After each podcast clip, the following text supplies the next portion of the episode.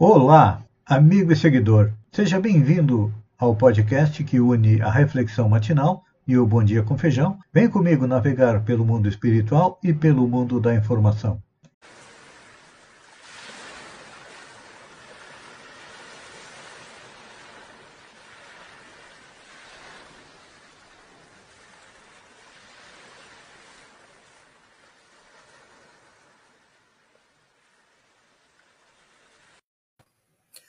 Olá, amigo e seguidor. Seja bem-vindo à nossa live diária da Reflexão Matinal, onde eu e você vamos em direção ao coração para lá, como jardineiros espirituais, elevar templos às nossas virtudes, fazer com que a humildade, a generosidade, o companheirismo, a paciência, a indulgência cresçam, floresçam e frutifiquem, pois são elas que nos levam à tão sonhada felicidade, mas ainda não somos espíritos perfeitos, não. Estamos perto da metade do caminho, então precisamos é, retirar a erva daninha dos nossos vícios e defeitos. Quando não pudermos arrancá-las, vamos cavar masmorras a elas, ou seja, enterrá-las bem fundo, para que não prejudiquem a nossa caminhada. A nossa caminhada, a nossa reflexão de hoje é sobre o Evangelho de Mateus, capítulo 15, versículo 28, onde o evangelista diz: Faça-se contigo como queres. Isso significa que temos ainda muitos desejos, alguns positivos, outros nem tanto, mas esta passagem se refere a palavras ditas por Jesus a uma pobre mulher cananeia que suplicava pela cura da filha endemoniada e que, sob o endosso da própria fé, logrou o materno intento vê-la curada. Interessante esta colocação. Uma mulher cananeia vai até Jesus e suplica pela cura da filha, na época se dizia endemoniada, mas hoje, com o conhecimento que a doutrina espírita nos dá, era alguém que estava obsidiada, influenciada por espíritos negativos, e que a fé da mulher, da mãe, conseguiu a sua cura. Hoje nós compreendemos a influência dos espíritos. Os bons espíritos procuram nos auxiliar para que a gente continue na nossa caminhada. E os maus espíritos, ou seja, aqueles espíritos que ainda não conseguiram fazer a sua evolução, ainda têm muito ódio, raiva, desamor no seu coração. E também são espíritos que muitas vezes nós prejudicamos nas encarnações anteriores e hoje vem nos cobrar a conta. A divina é certa, a cada um segundo suas obras. Então, tudo aquilo que nós fazemos hoje de bem ou de mal acaba retornando a nós, se não nesta encarnação, numa próxima encarnação. E aqui nós vemos o poder da fé. A fé o que, que é? É a vontade, é o desejo. Uma das maiores potências da nossa alma é a vontade. Porque através da vontade, nós, quando fazemos uma oração, imprimimos nela uma força que faz com que ela chegue até os prepostos de Jesus, onde ela é analisada. Quantas vezes a gente pede coisas fúteis? Ah, eu queria isto, eu queria aquilo, ah, eu queria eh, trocar de carro, eu queria ter uma casa na praia. São coisas materiais. E os espíritos até podem nos ajudar nos dando a oportunidade de trabalhar mais. Nada cai do céu. Então, quando a gente deseja alguma coisa, tem que colocar à vontade e trabalhar para que isso aconteça. Mas aqui, no caso, era a cura.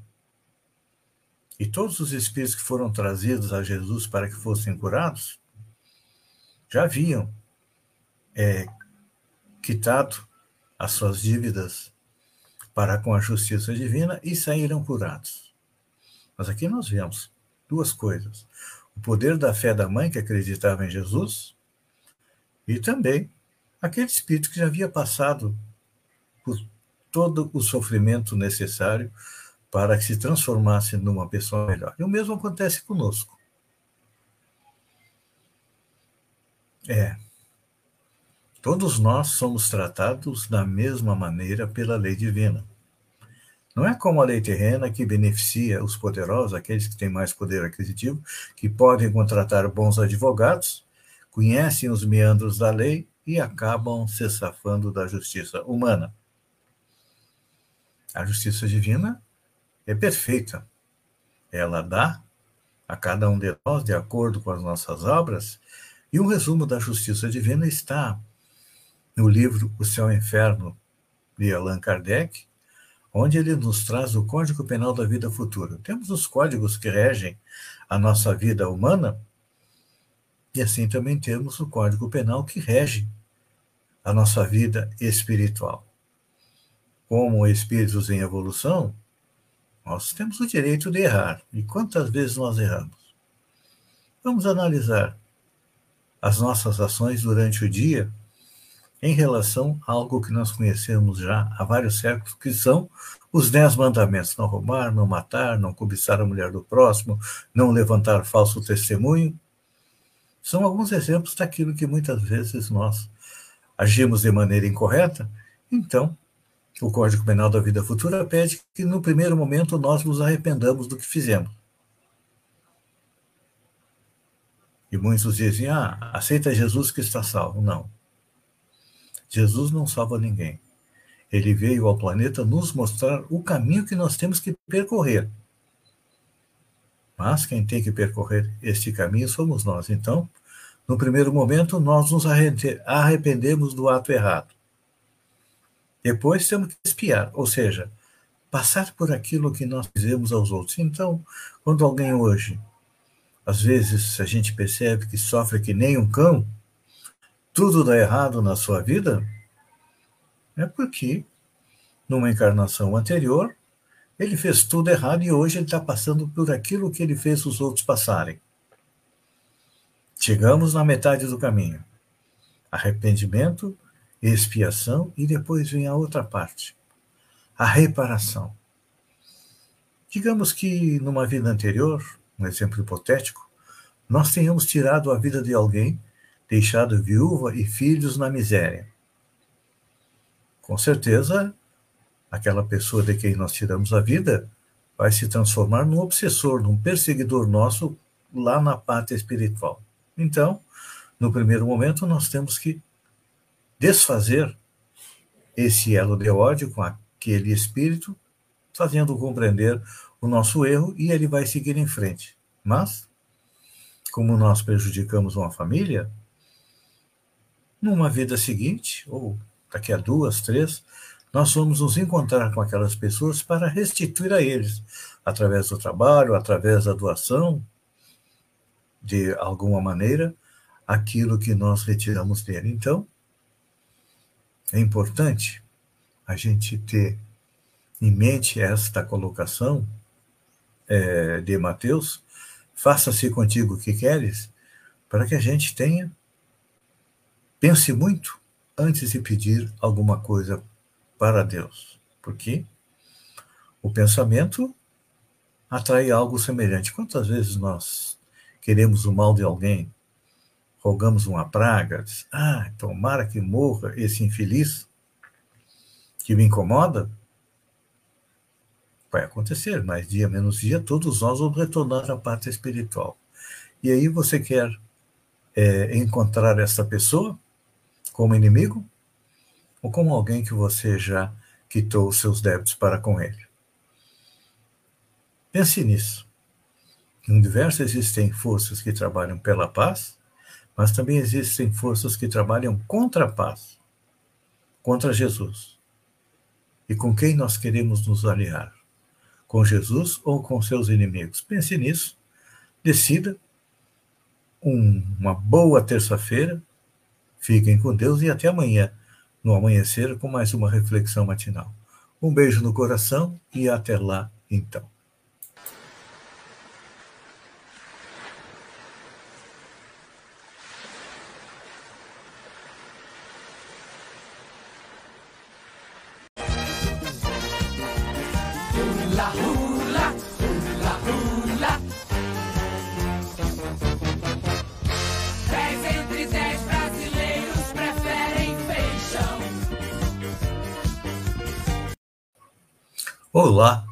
Amigo e seguidor.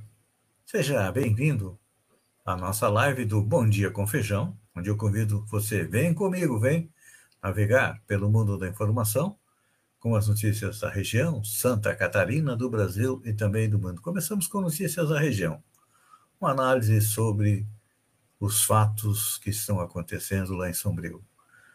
Está no blog do Feijão e o título é O Case Gislaine Cunha. Uma análise do relacionamento da prefeita de Sombrio com seu partido atual, o MDB, ela que já foi do PL e também do Democratas, demonstra que é bem provável que ela esteja usando a mesma estratégia de quando ela foi secretária de saúde do ex-prefeito professor Jusa, que tentou a reeleição e foi vencido pelo ex-prefeito Zênio Cardoso. Na época, Zênio Cardoso colocava que o maior problema de Sombrio era na área da saúde e dizia que era falta de resolutividade e que ele iria resolver. Que resolveu? Não sei. Porque nós sabemos que Gislaine Cunha foi a única secretária da administração do PP que se manteve no cargo na nova administração do MDB, trocando de partido. Acredito que ela esteja usando essa mesma irá usar esta mesma estratégia em 2024, primeiro saindo do MDB e depois fazendo uma aliança com o PP para se manter na prefeitura. Aguardem e vamos ver se realmente isso vai se tornar realidade. Acredito que sim. Notícia boa para as mulheres, e a vez das mulheres. As mulheres dominam os cargos ministeriais do novo governo do presidente do Chile, Gabriel Boric. Pelo menos 14 dos 24 ministérios são liderados por representantes do sexo feminino. O anúncio foi feito nesta sexta-feira, dia 21 de janeiro, na capital Santiago. Falando em novo ensino médio, Passo de Torres será o único município da região do extremo sul catarinense que foi contemplado como uma escola do novo ensino médio. Com ampliação da carga horária, o estudante poderá ter seis ou sete aulas no período ainda, que vai ter um ou mais dias no período integral. Pode ter matutino ou vespertino. Esta definição varia conforme a matriz escolhida pela escola para atender a carga horária de mil horas anuais. A Paz de Santa Rosa do Sul Notícia boa: a Paz Santa Rosa do Sul recebeu um micro-ônibus de 21 lugares com ar-condicionado, rampa para acessibilidade, através do programa SC Inclusiva do Governo do Estado. O valor do ônibus é de R$ 325.600. Partiu! O senador Dário Berger, hoje no MDB, está com um pé e meio no PSB. Ele está decidido a ser candidato a governador de Santa Catarina mas seu atual partido não abre mão de apoiar a reeleição de Carlos Moisés, que atualmente está sem partido.